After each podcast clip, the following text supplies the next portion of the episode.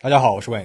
今天要讲的案件发生在上世纪九十年代的台湾，案件引发了一系列的案中案、案后案，在当时引起了不小的轰动。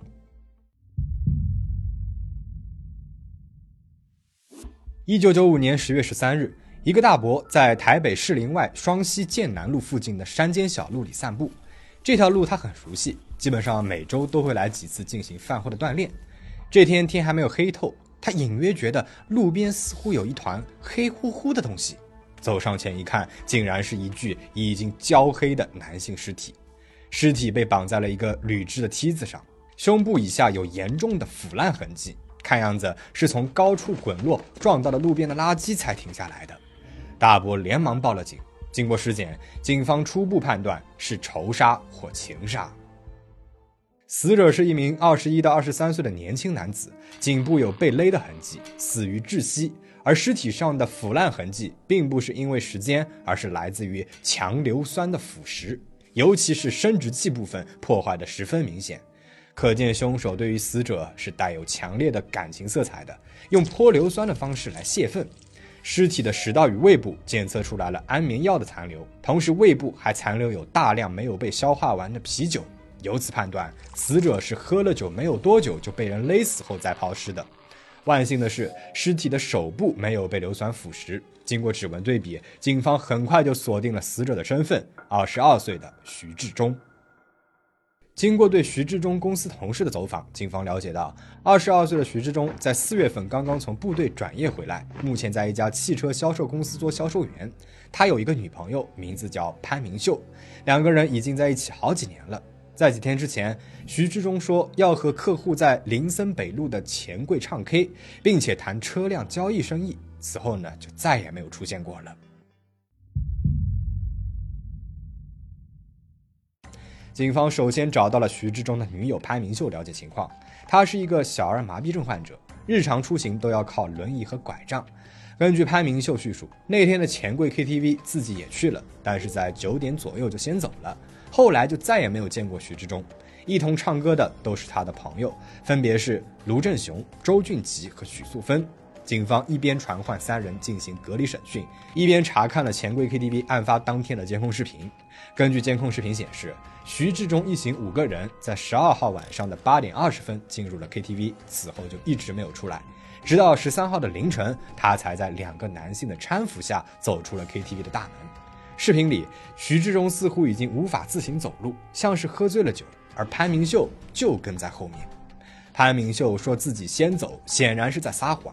那为了不打草惊蛇，警方在进行完询问后，就让他先回了家，同时对他的行踪严密监控。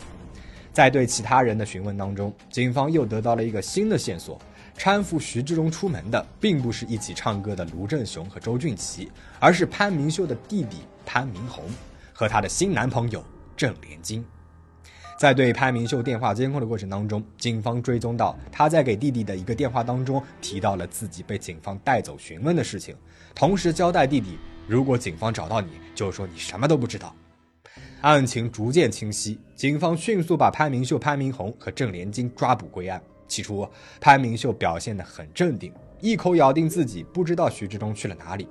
那在坚持了六个多小时后，面对监控等确凿证据。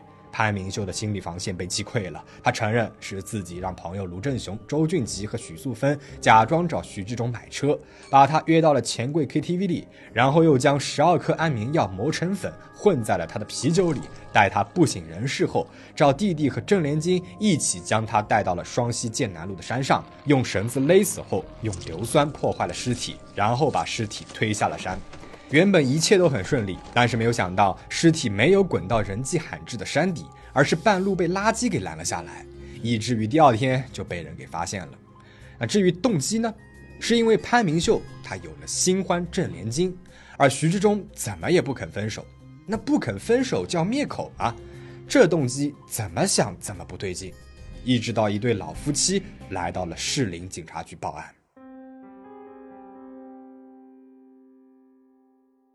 案件侦破的异常顺利。就在这时，一对老年夫妻来到了士林警察局。他们从报纸上看到了潘明秀的案件，想让警方帮助他们调查一下儿子的失踪事件。而他们的儿子周简正是潘明秀的前夫。老夫妻说，儿子周简与潘明秀是在残疾人技校里相识的，而周简也是一位小儿麻痹症患者，相同的经历让两个人很快就走到了一起。潘明秀比周简小了六岁，起初因为他的年龄太小，夫妻俩不同意儿子与他结婚。可是潘明秀他看起来温温柔柔的，且长相秀丽，儿子非常喜欢他，没有办法，就在一九八七年给两个人办了婚礼。当时的潘明秀只有十九岁。婚后的二人居住在官渡自强新村，各自开了一间印章铺。潘明秀的铺子生意非常好，他一个月的收入可以达到十万左右新台币，这在当时是非常丰厚的收入了。婚后不久，潘明秀呢就怀孕了，生下来了一个活泼可爱的女儿。当了爷爷奶奶的老两口非常满足，也渐渐地接受了潘明秀。可是好景不长，一九九二年，儿子周简竟然在卖掉了松山一栋公寓后意外失踪了。卖房所得的一百二十万新台币也不见了踪影，潘明秀报了警，但是一直以来都没有周简的音信，便在一九九四年申报了人口失踪，与周简解除了婚姻关系，并且把女儿交给了爷爷奶奶抚养。而老两口带着孙女找了儿子好多年，一直都没有结果。偶然在报纸上看到了潘明秀的消息，觉得自己儿子的失踪并不是那么简单，便再次来到了警察局寻求帮助。警方走访了周简和潘明秀二人的共同好友，在朋友们的眼中，潘明秀他非常苦命，而周简则是一个负心汉。在看到妻子开的印章店生意非常好，而自己的店铺开不下去，只好去送快递后，他的心里逐渐不平衡，常常在外面喝了酒后回家打骂潘明秀。潘明秀无力反抗，只能够默默忍受。潘明秀常常向朋友们哭诉：“周简喝醉了酒，总是拿拐杖打我，而我坐在轮椅上跑都跑不掉，只能够任他打骂。”因此，二人的朋友和邻居们都认为周简肯定是拿着卖房子的钱找了外面的野女人鬼混去了。而与潘明秀打过交道的士林警方对朋友们一呼一致的证词并不相信，他们知道潘明秀绝非是看起来的人畜无害。他非常的善于伪装自己，博取他人的同情。但是潘明秀一口咬定是前夫周简抛弃了自己和孩子，拿着钱跑了，自己对于周简的去向一无所知。警方只好再次加大走访的范围。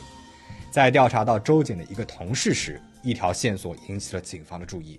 据这位同事回忆，在一九九二年的十二月二十四号晚上，他和周简、潘明秀夫妇还有徐志忠曾一起喝酒吃饭。因为当天是平安夜，所以他记得特别清楚。第二天，周简就没有来上过班了。没过多久，潘明秀就报警说周简失踪了。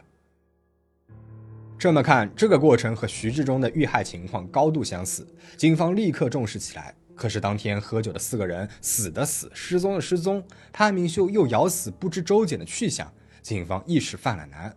而潘明秀的身体条件肯定是无法独自完成这个行为的，一定是有人帮助他。警方就再次从他身边的男性入手。这个时候，因为杀害徐志忠被捕的潘明秀的新男朋友郑连金供述，他与潘明秀交往的过程当中，曾经听他说过，自己的前夫因为家暴被自己给杀死了，就埋在老家的坟地里。警方马上来到了高雄弥陀乡潘明秀家的祖坟附近，开始寻找周简的尸体。最终，在潘明秀的祖父坟前的地里和潘家老宅的后院里，分别找到了碎块。经过化验，正是潘明秀报告失踪的周简，而帮助作案的是他的弟弟潘明宏和当时的男朋友徐志忠。根据潘明秀后来的供述，在自己的店生意越来越好之后，周简就像是变了一个人一样，不再努力上进，而是对自己动辄打骂。他实在是受不了了，便向周简提出了离婚。可是周简呢，狮子大开口，问他要五百万元的新台币赔偿金，自己没有办法，只得让弟弟和徐志忠把周简给干掉。而他后来要灭掉徐志忠的口，也是因为徐志忠不同意分手，威胁他要把周简的事儿给说出去。而徐志忠应该不会想到，当年自己做的恶也同样发生在了自己的身上。案中案告破，潘明秀以残疾之身连杀丈夫和情人的消息被媒体争相报道，大家纷纷探究潘明秀究竟有什么样的魅力，能够让一个又一个的男人对她言听计从，甚至不惜犯法呢？从照片上来看，潘明秀的外形的确是十分出众。虽然身患残疾，但她皮肤白净，气质温婉，在与人交流时，一双大眼睛总是盯着别人看，露出真诚的目光。根据证人和邻居们的供述，潘明秀他非常的善于与人打交道，在做生意的时候很活泼，跟谁都能够聊得来，因此他的印章铺子生意一直以来都很好。再加上他姣好的外貌，很多男性都喜欢去他的店里面聊天。而潘明秀周旋在不同的男人之间，游刃有余。除了擅长与男人相处，女性对潘明秀的印象也很好。很多邻居都叫她“苦命的阿秀”，认为她肯定是被打得受不了了才会反抗。连她的狱友都跟媒体说，希望大家不要再报道骚扰潘明秀了，因为她很可怜，是一个苦命的女人。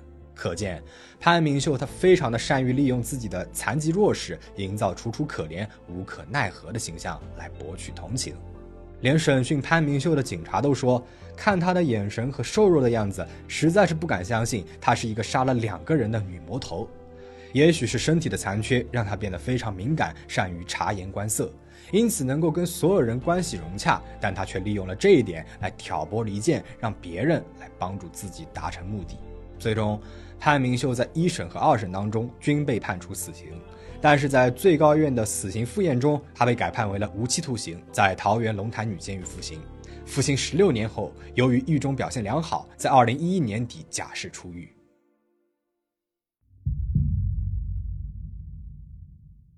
在潘明秀被判刑后。周瑾和潘明秀的女儿周梦君跟着奶奶一起从台北市搬到了桃园，希望在没有人认识他的地方开启新的生活。对邻居和学校，奶奶都说孟君的父母在一次车祸当中双双身亡了。而孟君一直以来都很听话乖巧，学习成绩呢也非常的优异。在十五岁的时候，他还考入了桃园排名第一的重点高中武林高中。在高三快要结束的时候，孟君被交通大学管理科学系预录取。这虽然是他的第三志愿，但已经是非常好的学校和专业了。多年来的养育终于是有了回报，孟军的奶奶非常开心。然而，意外再次降临到了这个家庭。就在拿到录取通知书之后的第三天早上，孟军吃完早饭出了家门，他并没有下楼去学校，而是从三楼走到了七楼的天台上，没有过多的犹豫，从天台一跃而下，当场身亡。而这天正是周瑾的忌日，也许是面对外人乐观开朗的孟君，早就已经知道了自己的身世，苦苦挣扎后仍然不能够接受母亲杀害了父亲的事实，才会做出这样决绝的选择。而周母在高陵又经历了一次白发人送黑发人，实在是让人唏嘘。据狱警透露，在狱中的潘明秀知道了女儿跳楼自杀的消息之后，沉默许久，泪流不止。不知道他有没有后悔当初的选择呢？那今天的案件就讲到这里，欢迎大家留言讨论，保持警惕，保持安全，我们下期再见。